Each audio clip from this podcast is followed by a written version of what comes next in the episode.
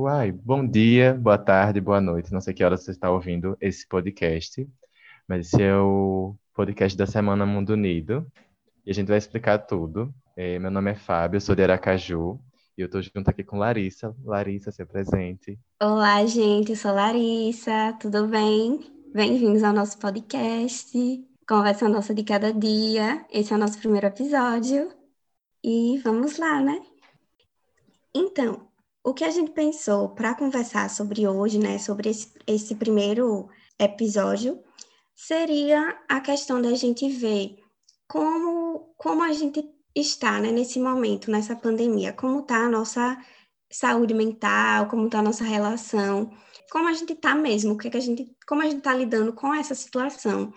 Então, essa questão de ver como a gente está, de, da questão de saúde mental, etc., a gente acha que não pode ser dissociada do cuidado com o outro. Então, a gente, com esse podcast, a gente quer conversar um pouco é, sobre saúde mental, sobre como a gente está nesse momento, mas sem esquecer que esse cuidado com a gente não pode parar na gente, né? Ele tem que transbordar para a gente agregar outras pessoas, né? Para a gente ter um olhar empático, mas esse olhar empático, um, um olhar que se põe em movimento, né? Que se posiciona ativamente para os problemas das outras pessoas, dos outros grupos sociais que não são necessariamente aqueles dos quais eu faço parte, né?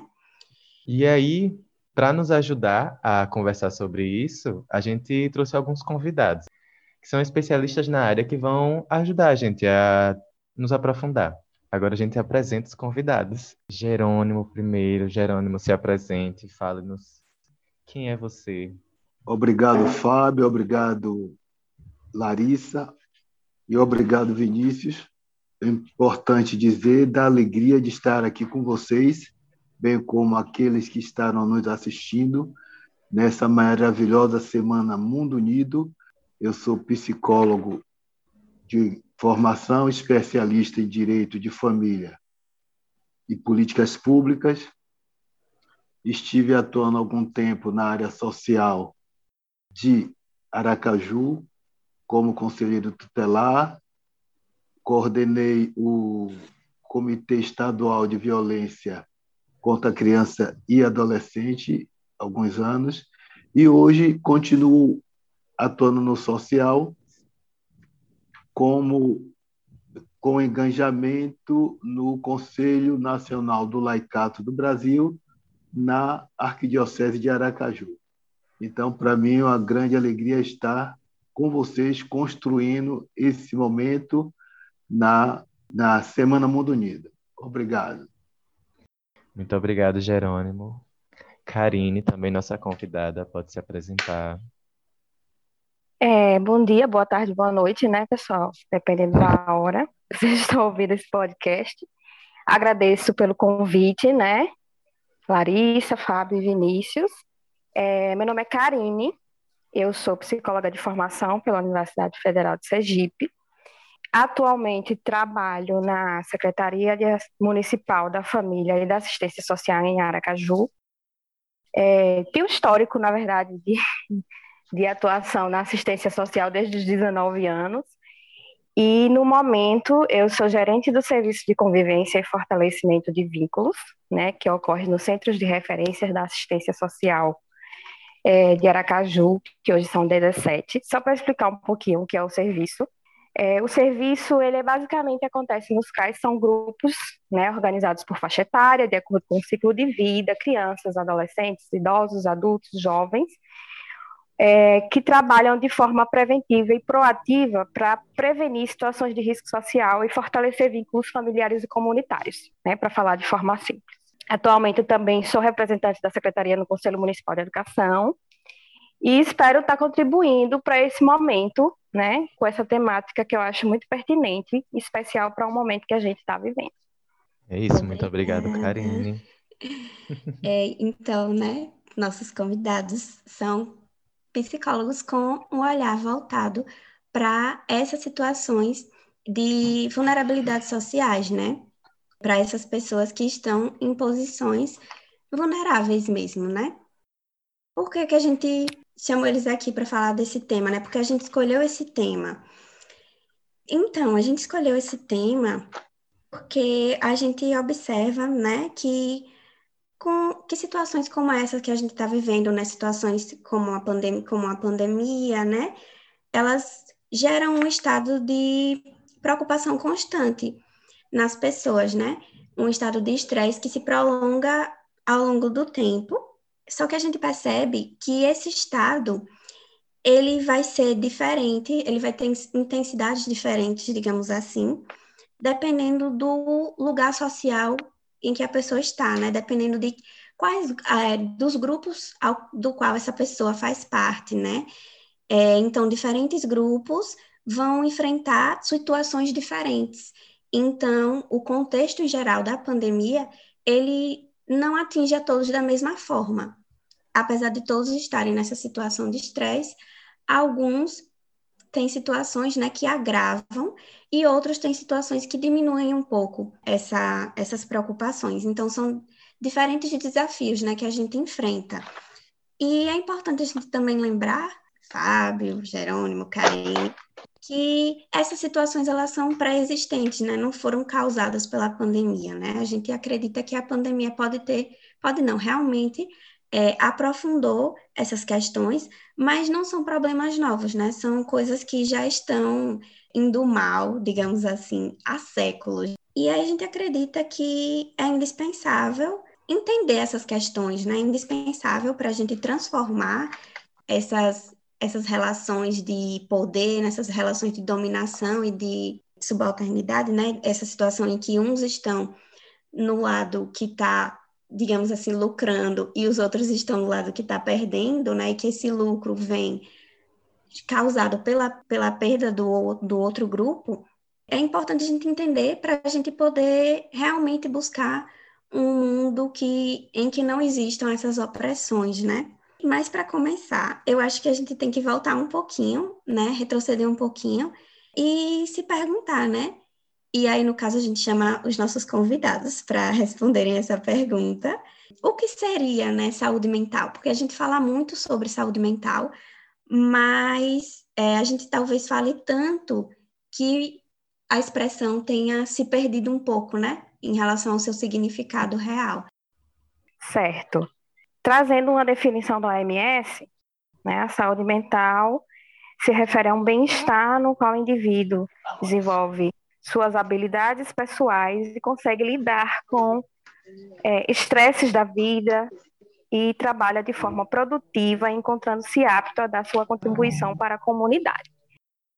Então, acho que a saúde mental, como a gente vai lidar com as situações adversas da vida e conseguir se adaptar, criar mecanismos né, de adaptação às situações adversas da vida, né, no sentido de se manter produtivo, né, que tem muito, muito a ver com o sistema capitalista. Acho que a saúde mental é, hoje, principalmente, é muito atrelada a a gente conseguir se manter produtivo, né, conseguir se manter ativo, e está muito relacionada também à dimensão relacional, de como você interage com o outro, de como você se relaciona, né? É, uhum não existe uma definição. Até o OMS não consegue ter uma definição fechadinha do que é saúde mental. Mas eu acho que se apoia muito, muito nessas questões de se manter produtivo, né, de, de conseguir se relacionar bem e de conseguir lidar bem com as adversidades que a vida vai colocar no seu caminho, digamos assim, né, falando em termos bem. E é importante também falar que saúde mental não é necessariamente ausência de, de doença mental nem de transtorno mental, né?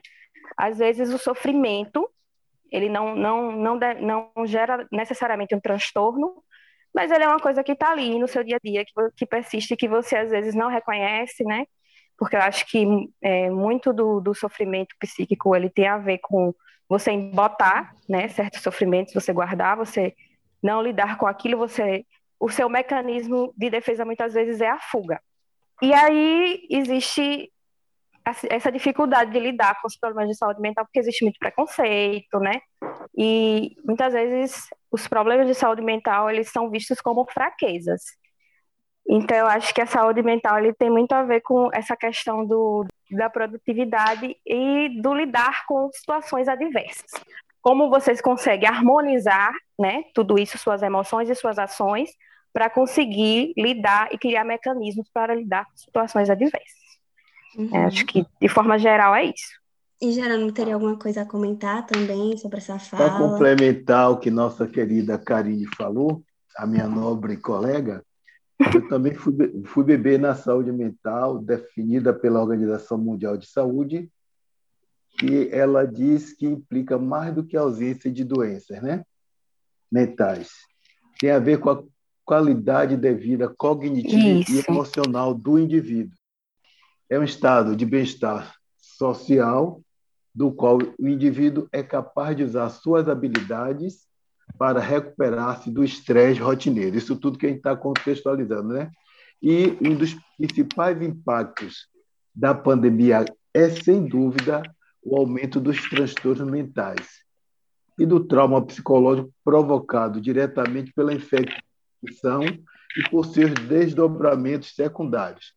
E aí a gente pode dizer assim, se porventura a gente não estiver sempre processando, né? além dos cuidados sanitários oriundos da, da, da, dos profissionais e dos bem qualificados da área de saúde.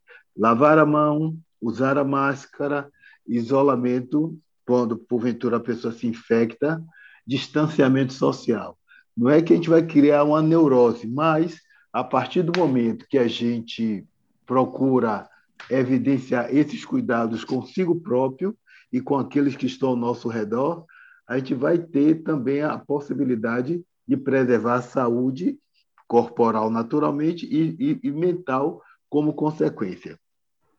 E aí a gente pode ver, fazendo um recorte das famílias que têm sido atingidas, muitas vezes que morrem mais de um, dois, três, como chega ao nosso conhecimento, como é que fica a, o emocional desses entes queridos que ficaram, porque a gente sabe que não pode nem se despedir. E nós somos seres em relação. Tem todo um contexto, desde o período da gestação, essa simbiose do, do, do feto com a mãe, quando nasce, com os demais que estão ao seu redor, tem toda uma relação de proximidade. E aí, no decorrer do tempo, é, essas emoções que vão sendo amalgamada no contexto psicoemocional vão se fortalecendo ao longo da vida. E quando, porventura, nessa finitude da vida, por uma questão de pandemia, de doença coletiva, que a gente sabe todo o contexto que o Brasil vive pelo negacionismo, isso certamente tem gerado é, um, um distúrbio emocional nessas pessoas que têm sido mais afetadas, a ponto de nós, profissionais da psicologia, a nível não só de Brasil, tem sido altamente convocados para ajudar, é, mobilizar né, as energias desses cidadãos e cidadãs para trabalhar, sim, o emocional. O luto, o luto que vai certamente trazer consequências nesse contexto de pandemia, muito embora a gente sabe que a transcendência da vida é inerente desde o momento da concepção, né? E vai até a tenraidade de acordo o, o, o estar biológico desse cidadão. E nesse contexto da pandemia, eu confesso a vocês que a, a saúde mental, e principalmente pelo fato de que a gente sabe que depois do golpe de 2016, que aquele impeachment foi golpe, para quem acompanha mais de perto a questão política, quando o outro signatário assumiu o poder, ele, juntamente com o Congresso, congelou os investimentos em educação, em assistência social e, sobretudo, em saúde em 20 anos. E esse cidadão que está aí de plantão também cortou mais ainda verbas para a educação. Imaginemos que os CAPES, que é um órgão do Sistema de Garantia de Direito do Cidadão, compõe a rede socioassistencial no mundo da saúde, os CAPs estão desmontados. Os CRAs e os CREAs, que também atingem a população, sobretudo periférica, que está mais desassistida na base piramidal social do país, estão, de uma certa forma, todos desestruturados. Então, nesse momento de pandemia, era mais do que preciso esses equipamentos sociais garantidos na, na nossa Constituição de 88, né, da segurança social, foram desmontados. Então, mais do que nunca, a gente precisava trabalhar o coletivo nessas periferias existenciais. Por exemplo, a gente sabe que quem tem mais sofrido é a classe menos favorecida. Para vocês terem uma ideia, segundo dados do, do IBGE, foram mais de 14 milhões de desempregados nesse daí. Se a gente for fazer um recorte da questão da violência doméstica, segundo os dados, os indicativos sociais, a questão do feminicídio, só no primeiro semestre de 2020, atingiu 648 mulheres, e, e mulheres, sobretudo jovens, por, sobretudo na classe social mais desfavorecida. Se fizermos um recorte na questão de classe, no, no quesito da, da pandemia, as desigualdades sociais, o acesso digital, o sistema de saúde, como eu já falei, a questão da moradia, a impossibilidade do isolamento, que a gente sabe que tem comunidades em que é um quarto e sala para N número de, de, de, de, moradores, de família, né? o acesso à, à computação para aqueles que estão na escola. Então, Sim. é uma série de, de, de, de, conflitos que geram e, e, e dificultam o caminhar tranquilo na saúde mental desse cidadão. Então, a gente pode é, é, aprofundar um pouco mais o nosso discurso, mas eu quero que vocês falem aí alguma coisa. Está franqueada a palavra, viu? Muito obrigado, Karine. Muito obrigado, Jerônimo. Eu acho que, na verdade, a gente já começa a entrar um pouco no, no ponto, né? Eu só queria retomar uma coisa que Karine falou, assim, e que Jerônimo também complementou, é que é, a forma como eu vejo muito nas redes sociais, a, o, o, assunto sobre saúde mental é sempre visto de uma maneira muito superficial, né? Muito colocada como estar bem o tempo todo, né? Estar, enfim, feliz o tempo todo, né? Então, é, então quando se fala sobre saúde mental estar relacionada mais a lidar com, é, ter, ter a capacidade de lidar com, com as situações, né? É, e conseguir ir, ir, levando a vida. Não sei se eu peguei bem essa parte, mas a, minha, a minha interpretação do que vocês estavam falando foi essa, assim, né? De que, tipo, tem mais a ver com ir lidando com os problemas, né? E como, com o que foi dito, né, a gente percebe que os problemas são muito diversos, né? Uhum. É, e como a política está diretamente associada, né, às ações políticas no sentido da política partidária, né? Como ela afeta diretamente as pessoas e afeta de maneira muito diferente. E é justamente isso que a gente quer puxar agora para esse ponto, né? Que os marcadores sociais, né? Que são esses essas identidades, essas experiências que grupos sociais vivem é, na nossa sociedade fazem com que cada um enfrente de uma maneira diferente, né? Não que todas as pessoas de um mesmo grupo vão experienciar de maneira igual, mas é, o que são esses marcadores, né? A gente pode pensar sobre os marcadores de gênero, né? A gente pode pensar sobre os marcadores é, raciais, sobre os marcadores de classe, né? E como ser mulher nessa sociedade, como Jerônimo falou sobre a questão do feminicídio e a frequência aumentada durante esse período, né? Como a questão de ser uma pessoa não branca, ser uma pessoa negra, ser uma pessoa indígena no, no Brasil, é, como isso tem acontecido dentro desse contexto da pandemia, como a questão da pobreza afeta também. É, e a gente quer saber, assim, de, do, dos convidados mesmo, de Karine e de Jerônimo, como é que vocês podem comentar mais sobre esse aspecto, né? Como pensar a saúde mental e como esses marcadores sociais vão fazer a diferença, né? Durante a pandemia e como Larissa falou antes, né? O que é que vocês poderiam dizer para nós sobre isso? A fala de Jerônimo, já anotei tanta coisa aqui, porque tem tantas, tantas coisas aí. Mas acho assim, é, a pandemia, acho que é a condição mais adversa que qualquer um já enfrentou, né? Acho que ninguém nunca passou, né, pelo menos das gerações mais jovens, acho que até das gerações mais antigas, nunca passou por uma situação dessa num, num, num, num âmbito coletivo, né? A pandemia ela deveria suscitar né, é, comportamentos mais voltados para a visão da coletividade, mas parece que ela está suscitando mais a visão individualista, né? né? A questão do negacionismo que Jerônimo colocou, né? Enfim, pelo contexto político, pelo líder que a gente líder não, pela pessoa que está na presidência hoje, é, que parece que inflama e incita mais esse tipo de comportamento. Mas acho que a pandemia é, como a gente falou, né, a saúde mental é a capacidade de conseguir lidar com situações adversas, com os desafios. Eu acho que a pandemia, eu acho que é o maior desafio que todo mundo já enfrentou.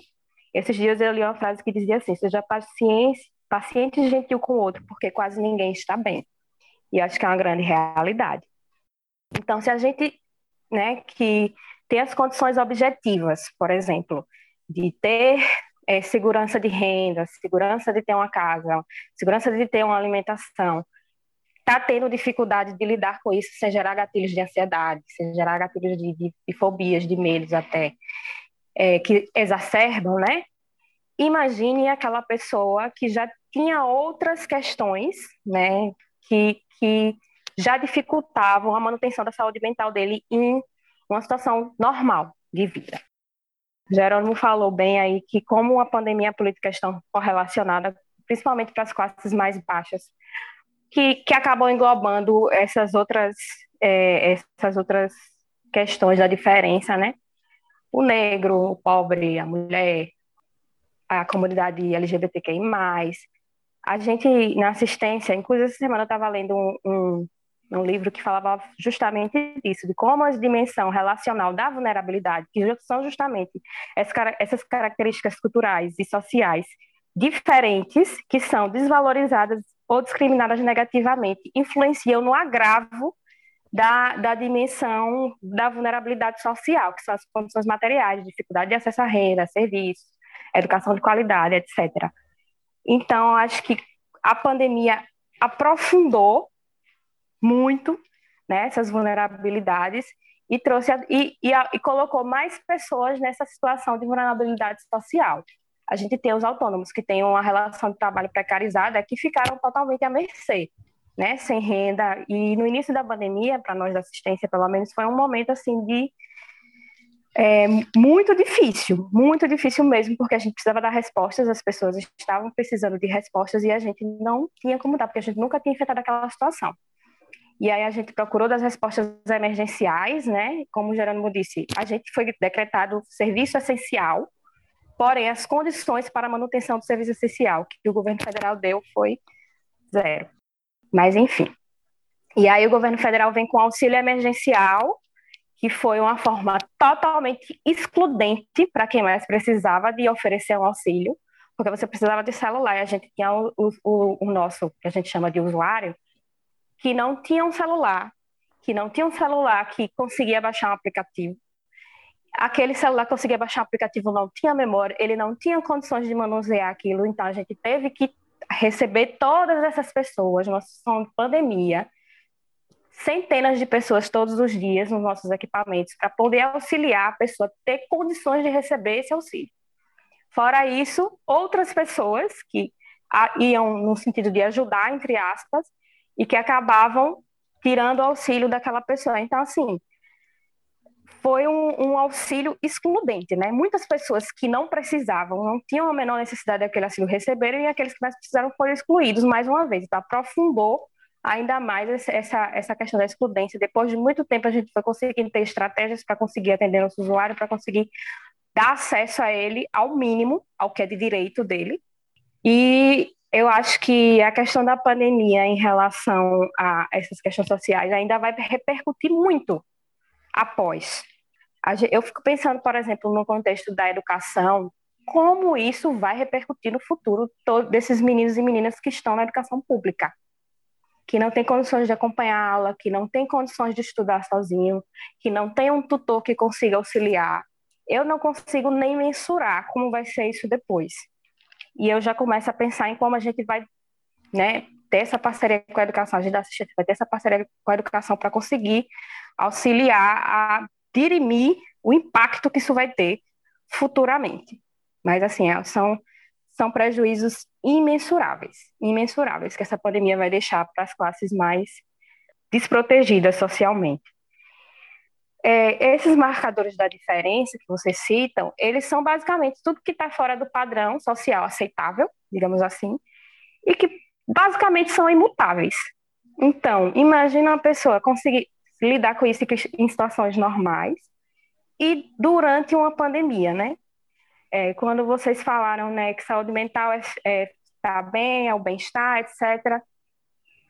Se você que tem, né, como eu disse, as garantias básicas de direito, nem sempre consegue estar bem, imagine uma pessoa que não tem o básico, né? A gente ter conversado com, como, como a gente falou, né? Ninguém está bem nesse momento. Nossas equipes de assistências que estão na ponta estão exaustas. Né? A gente não parou desde o início da pandemia. E eu acho que esse é o pior momento da pandemia para quem trabalha na assistência, porque com esses picos, eh, os profissionais estão exaustos, as pessoas estão numa situação pior do que no início, né? Porque teve a parada do auxílio, depois teve a diminuição do auxílio, então o desemprego está em níveis absurdos, né? As pessoas chegam desesperadas realmente nos nossos equipamentos. E a gente tenta responder as demandas, mas nem sempre a demanda é respondida na velocidade que a gente gostaria de, de responder. E aí é, a gente, os, os, nossos profissionais falam que é, muitas vezes eles se sentem exaustos e às vezes é difícil de, de manter a calma, porque o usuário ele chega desesperado, às vezes ele chega enraivecido e a gente tem que ter um, estar no lugar de compreender o outro, mas ao mesmo tempo a gente também não está bem. Então, eu acho que tem sido um momento muito difícil. Quando o Jerônimo falou dos números de violência, né, é impressionante o aumento de violência, das, das, das violações de direito, né, que a gente chama. A violência doméstica, a violência contra a criança, abuso e exploração, trabalho infantil tem crescido absurdamente porque as crianças estão em casa, as famílias estão em casa, existem as, as vulnerabilidades relacionais dessas famílias, né? E aí isso se agrava, porque você está ali o dia todo, o tempo todo, né? As crianças estão ali em casa o tempo todo, então tem sido complicado. A gente tem feito o nosso serviço de convivência, né, que é uma atividade coletiva, foi suspensa, mas a gente está fazendo remotamente, do jeito que a gente consegue, usando todas as estratégias possíveis de fazer visita, de entregar kit, de fazer atendimento individualizado no CRAS, de fazer videochamada com quem a gente consegue, né, porque os nossos usuários dificilmente têm celular, têm acesso à câmera, etc.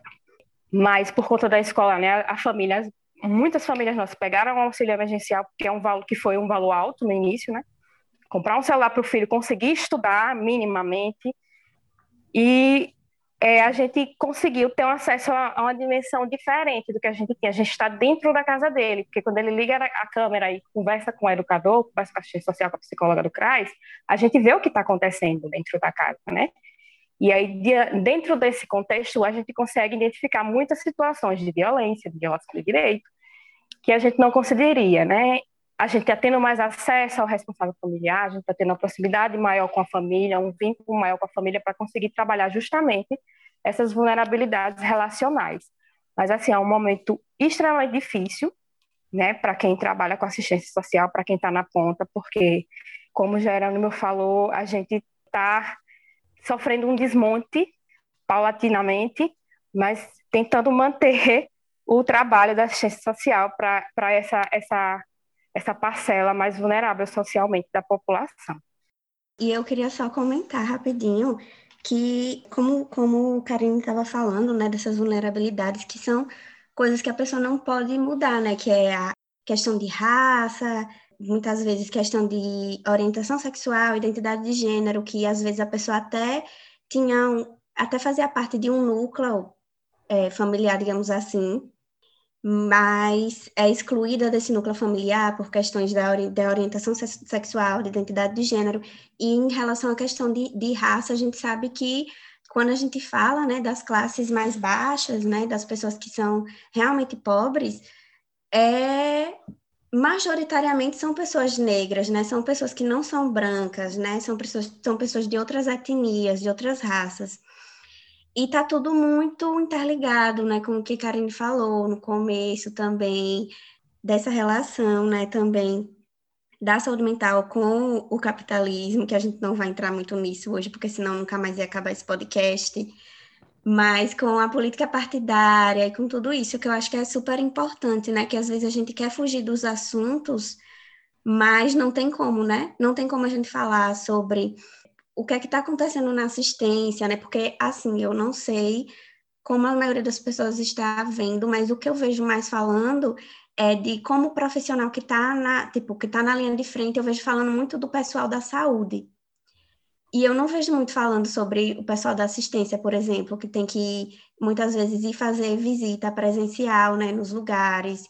E aí as pessoas que estão nesses lugares de vulnerabilidade, às vezes não têm acesso à informação, então não têm condições de, ter, de adotar todos os procedimentos de, de higiene, né, de ter uma máscara, de, de às vezes não tem nem ter, não tem nem sabão para lavar as mãos, né? E tem todas essas, essas outras questões também, mas aí eu vou passar a palavra para Jerônimo, para ele comentar um pouquinho também, né? Ok, Larissa. Obrigado, Karine, pela excelente explanação, viu? E dando continuidade, eu confesso a vocês que esse tema tem ele bole muito com o nosso emocional, porque nós que atuamos no social, a gente vê toda essa realidade que Karine falou. Eu também atuei na assistência social de Aracaju durante três anos e nós fazíamos visitas domiciliares, equipe multidisciplinar, né? E a gente via essa realidade lá atrás. Trabalhei uns 10 anos atrás. E imagine agora com a pandemia e antes da pandemia, com esse retrocesso que foi feito em 2018, no congelamento de 20 anos dos investimentos nessas três áreas fundamentais do desenvolvimento do Brasil, né? e a gente vê que realmente tudo que está sendo propagado, só quem está na linha de frente é que sabe a situação. A gente tem recebido assim, muitos vídeos de médicos, enfermeiras, implorando a população que se cuidem, porque eles estão na exaustão total. Imagine o contexto emocional desses médicos, todo dia, toda hora vendo pessoas transitarem morrerem por. Inclusive, imagine aquela situação dolorosa de Manaus por falta de oxigênio. Gente, só quem está na linha de frente é que sabe o contexto. Por exemplo, eu sei de um condomínio que o médico é, é, ficou de Covid durante dois meses no ano passado, bem no início da pandemia, e ele novo. Gente, esse médico teve um trauma emocional tão grande que ele não sai nem de dentro de casa mais todo dia eu encontrava esse cidadão onde ele mora ali, que eu ia caminhar, ele fazendo Cooper com seu cachorro e ali. Esse cidadão não sai mais de dentro de casa. Está traumatizado com a pandemia. Cada pessoa vai ter uma reação diferente. E aí a gente faz o recorte.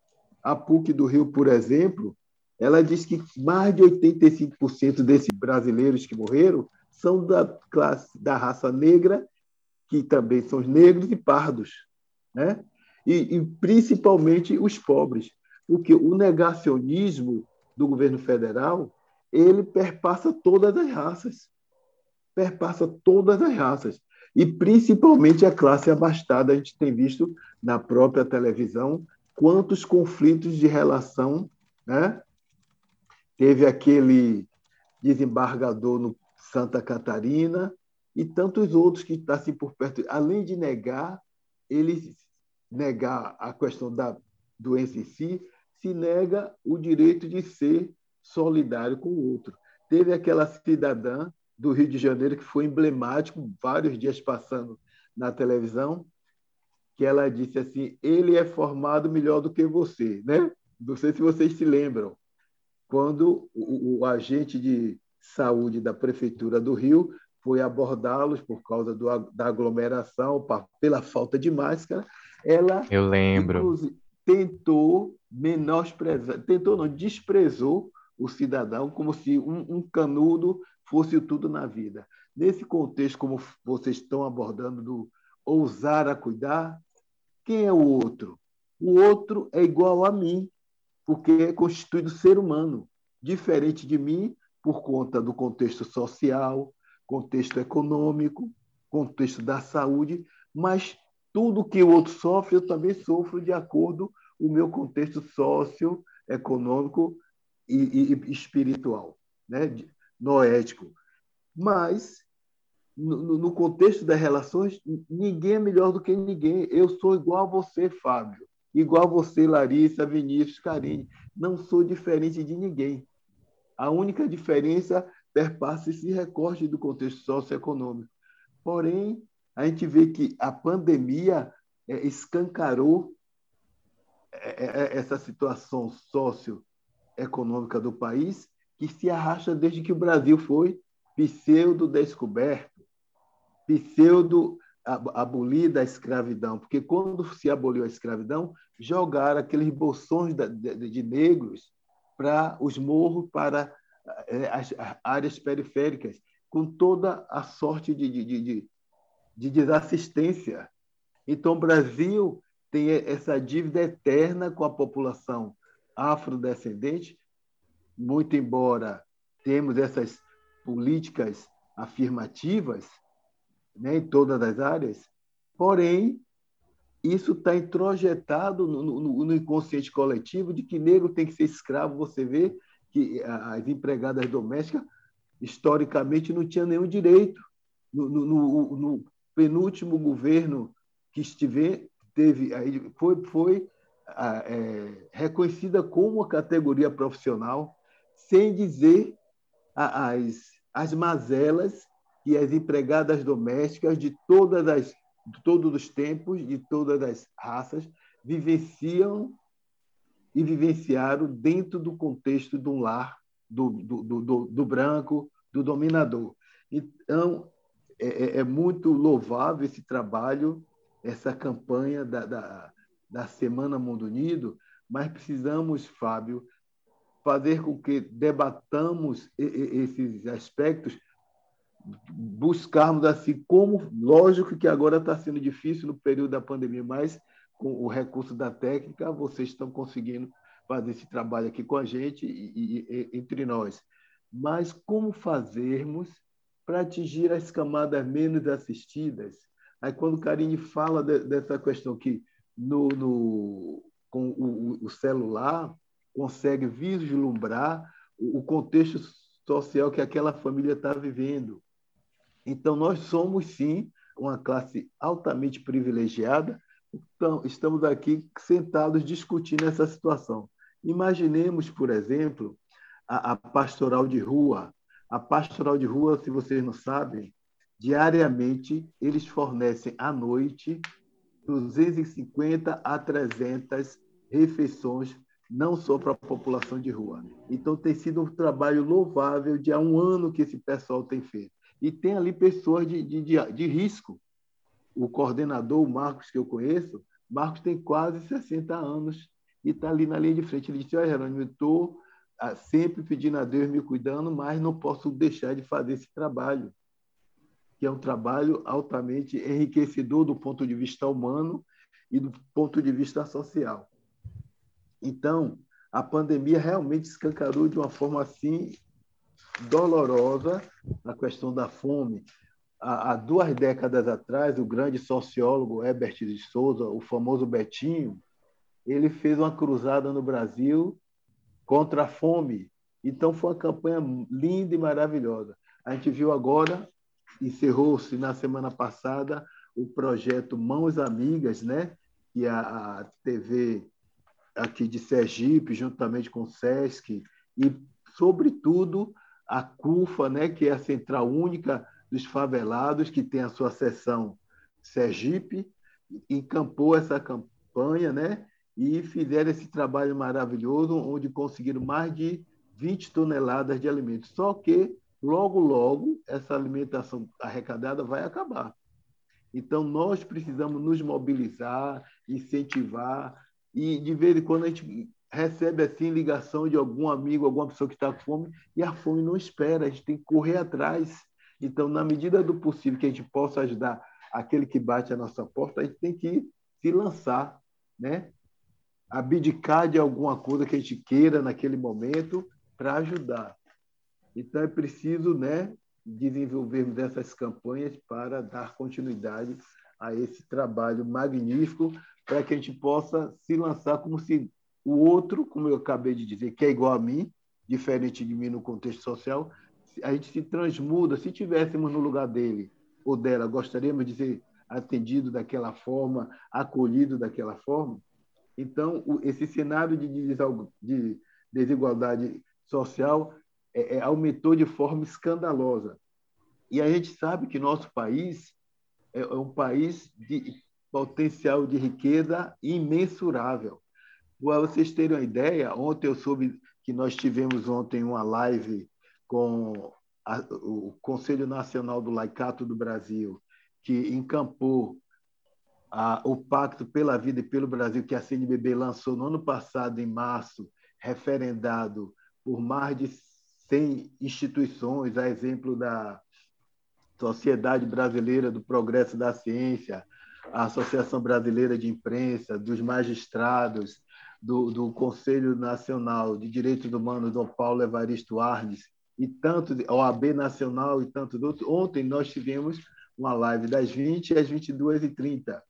E o, o coordenador dizia que na, na, na quarta-feira nós tivemos uma live também a nível nacional uhum. e o João Pedro Stedley nos disse que o MST doou para as famílias carentes no Brasil, no sul do Brasil e no sudeste, 40 toneladas de alimentos produzidos pela agricultura familiar, que também teve um corte de verba assim imenso pelo governo federal.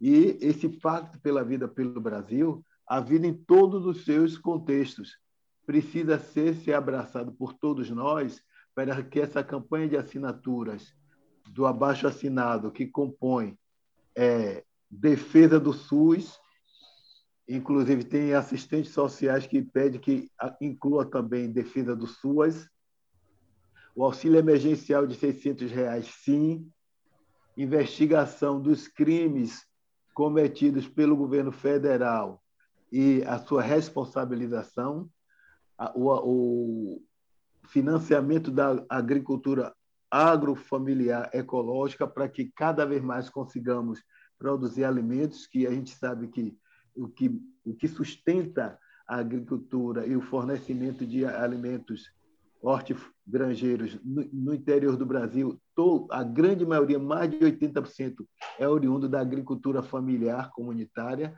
Então, é preciso reforçar tudo isso para que o, o mapa da fome em nosso país diminua de forma considerável e a questão do desemprego seja arrefecida, porque na agricultura familiar, aqueles que estão em torno do produtor rural é beneficiado, porque produz, carrega, transporta, então aquela comunidade ali é beneficiada. E na capital, como é que está essa situação?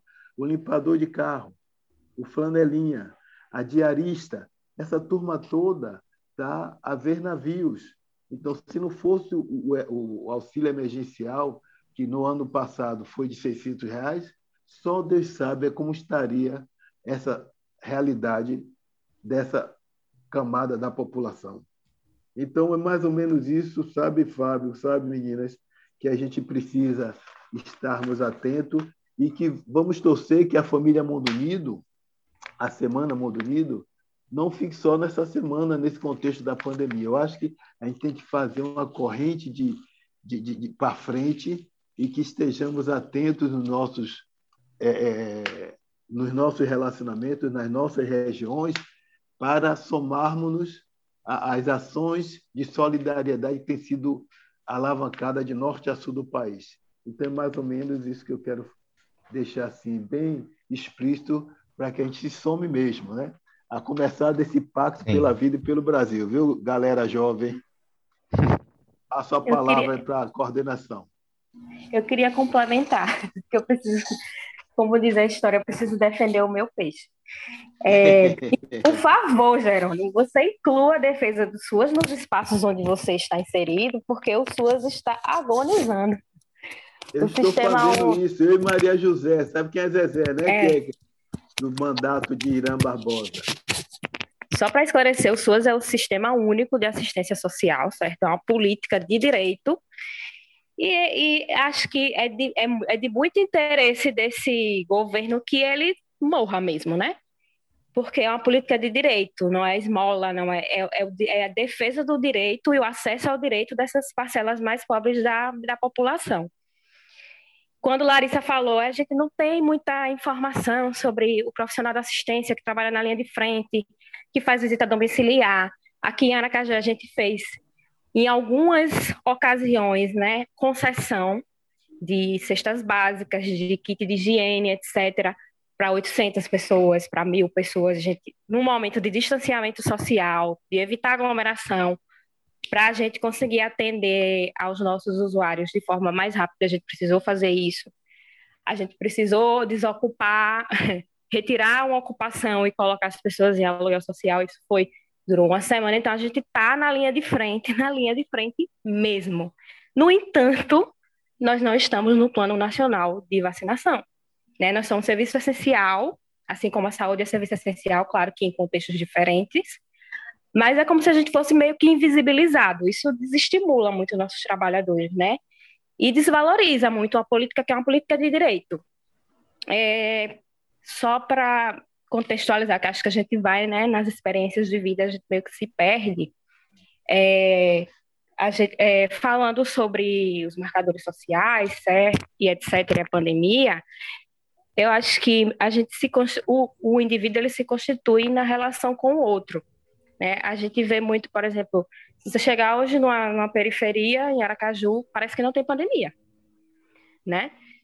As pessoas estão na rua, como Larissa colocou, a dificuldade de ter as condições mínimas para ter os cuidados relativos à, à, pandemia no nosso. A gente mandou, né, através do. A gente fez entrega de sabonete, a gente fez entrega de álcool gel, de álcool, de desinfetante mesmo, porque a gente sabe que nossas famílias não têm condições de, de nem todas, né? As nossas famílias têm essas condições mínimas de se manter seguro dentro desse contexto de pandemia, né? E é, a gente precisou fazer várias visitas, porque a gente tem aquele usuário que ele completamente nega a, a, a pandemia, não porque ele não respeita, não porque ele é negacionismo, mas é porque ele precisa escolher com que ele tem que se preocupar, né? Em, em, a grosso modo, né? Ele precisa trabalhar, ele precisa trazer comida para casa, ele precisa é, lançar mão das estratégias de sobrevivência dele para conseguir se manter. Então, ou isso, ou se preocupar com a pandemia, falando da realidade. Os nossos idosos tiveram um momento de muito difícil de a gente precisar ir na casa de um por um, porque precisava ficar em casa aí é um medo exacerbado, que gera já doença mental, porque ele já é idoso, ele é grupo de risco, né? Então a gente teve que lançar mão de estratégias para que eles conseguissem minimamente socializar através de aplicativo de mensagem com outros idosos para não gerar uma doença maior ainda, né? Não adoecê-los mais ainda, não amedrontá-los mais ainda. E assim, falando sobre saúde mental, pandemia é, e, e, marcadores sociais da diferença, eu acho que o que, o que traduz muito a realidade do, dessas, dos nossos usuários, como Larissa disse, são, são questões imutáveis, né? Não é uma coisa que eu posso, ninguém escolhe nascer na periferia, ninguém escolhe nascer gay, né? Ninguém escolhe nascer negro, etc é porque essas são as estratégias que eles criam para lidar com a situação. Ou você normaliza, ou você nega e sofre, e tem que sofrer calado, porque se você for falar do seu sofrimento é mimimi, é vitimização, ou você cria válvulas de escape, né? Que vão desde você negar a situação toda, você ir para a bebida, para a drogadição, etc. Então, a realidade do, do usuário assistência das pessoas dessa, dessas populações é essa. Né? E acho que a gente que tem, porque a gente sofre, a gente sofre de ansiedade, a gente está sofrendo com a situação, é uma situação que se prolonga durante muito tempo, então a gente criou estratégias no começo que já não estão dando certo, agora a gente já tem que criar outras estratégias. É, a gente tem que olhar para o outro sabendo que a nossa situação de ter uma, um teto, ter condições de se, de se manter seguro, né? De usar álcool gel, de ter uma máscara, etc não são as condições do outro. Então, às vezes, a gente aponta o dedo para o outro e acusa, é porque esse, esse povo né, não liga nada, não estão nem aí. Então, ter esse olhar, ter esse olhar de que né, o outro não tem as mesmas condições que eu, tal, não está nas mesmas condições que eu diante de uma pandemia. E permita, Larissa, complementar o que Karine acabou de externar. Por exemplo, o, o, o, na classe menos favorecida, Karine, a gente percebe o quê? Um descaso também pela vida. Eu me lembro muito de forma assim, emblemática aquele filme Falcão Meninos do Tráfico, quando um, um menino com menos de 10 anos era um super poderoso ali no território onde ele andava. Aí o, o, alguém perguntou a ele: Fulano, você não tem medo de morrer, não? Aí ele disse assim: ó, Eu estando vivo, eu estando morto, é a mesma coisa. Ou seja, a finitude da vida dessa turma que está nessa situação de vulnerabilidade é, crucial, a vida, né, esse contexto do um viver, para ele tanto faz, estar tá vivo ou é, tá não morto. tem nada a perder, né? O não ter nada, não tem a, nada perder. a perder. Né? O comer, beber, dormir vai numa constância até o momento que ele transcende. Sim. Hum. Eu, eu queria comentar uma coisa para a gente seguir para a próxima pergunta, que eu acho que assim tudo que vocês falaram foi muito importante, né? É, e eu vejo assim, né, que como a gente comentou no início sobre a gente participar da Semana Mundo Unido e ter a intenção de construir a fraternidade universal, né? E olhar para os problemas sociais. Eu acho que é importante que a gente perceba que quando a gente fala desses problemas assim, de maneira genérica, não é porque são problemas genéricos, né? É porque são tantos que a gente precisa dizer eles assim, às vezes de uma maneira assim, nos problemas do mundo, porque são vários, eles estão interligados, né? Então, quando a gente é, fala nos ambientes assim sobre as pessoas que vivem em periferias existenciais e periferias é, geográficas mesmo, né? A gente está falando dessas dificuldades da sociedade, né? E importante dizer que essas diferenças, esses marcadores sociais, é, eles não são em si problemas, né? Eles, a, algumas dessas diferenças, talvez não só a pobreza, mas as outras diferenças quanto que, é, racial, étnico, é, de gênero, sexualidade, né? Não são, não são problemas, eles são, eles se tornam é, uma dificuldade de existir na sociedade justamente porque existem essas desigualdades, né? Justamente porque existe é, esse problema em a gente estar tá tentando aqui, como o Karine falou, como o Jerônimo falou, é, muitas pessoas da sociedade estão tentando organizar as coisas e não ter esse trabalho de equipe com as pessoas que estão é, liderando, né? Com as pessoas que é, foram escolhidas para fazer esse papel, né? De organizar, de manejar os recursos que a gente tem de uma maneira que a gente consiga é, minimizar esses problemas, né? E, e, criar um contexto onde futuramente a gente realmente tem essa fraternidade universal e onde esses, essas diferenças não sejam desigualdades. E eu acho que um, um comentário que Jerônimo falou um pouco antes também é sobre como realmente nós somos iguais, assim. É... Eu acabei de falar que somos diferentes, mas no sentido assim que dentro de cada um de nós eu acredito que existe essa multiplicidade, né? De possibilidades onde a gente consegue se conectar com o outro quando a gente se dispõe a isso, né? Eu acho que é... apesar da gente ter diversas, milhares de culturas, centenas de culturas ao redor do mundo, a gente tem muitas coisas que são muito semelhantes, né? E a gente se, consegue se conectar com histórias e com vidas que estão muito distantes geograficamente da gente, mas que quando a gente vê, a gente é, percebe que, tipo, caramba, eu tenho esse sentimento, eu sinto isso que essa pessoa está sentindo, né? Então, é importante a gente. Eu, eu vejo como importante a gente perceber isso, né? A gente ter em mente isso que esse outro que a gente está falando é um outro eu, né? É um outro eu que está numa situação diferente e que se eu tivesse, eu, eu ia querer essa ajuda, né? Eu ia querer é, que me olhasse como igual e me olhasse como alguém que precisa de, de socorro, né? Que precisa de cuidado, que precisa é, ser lembrado que sua vida é importante, né? Justamente porque o contexto frequentemente está dizendo o contrário, né? É, Karine falou antes sobre como é, é difícil, mesmo tendo todos esses privilégios, mas quando a gente está num contexto onde a gente tem cada vez menos acesso às coisas, é, é como se a nossa realidade dissesse assim: desista, é, não vale a pena. É, é, é sempre as estruturas né, de, de, de saúde, de educação, como Jerônimo falou também sobre a história da colonização e como isso ainda afeta a gente hoje, é, a, a história que a gente conta é essa, né? De talvez não necessariamente com a palavra desista, mas às vezes sim, mas de outras formas dizendo assim, a sua história não é importante, né? É, você, a sua vida não é importante.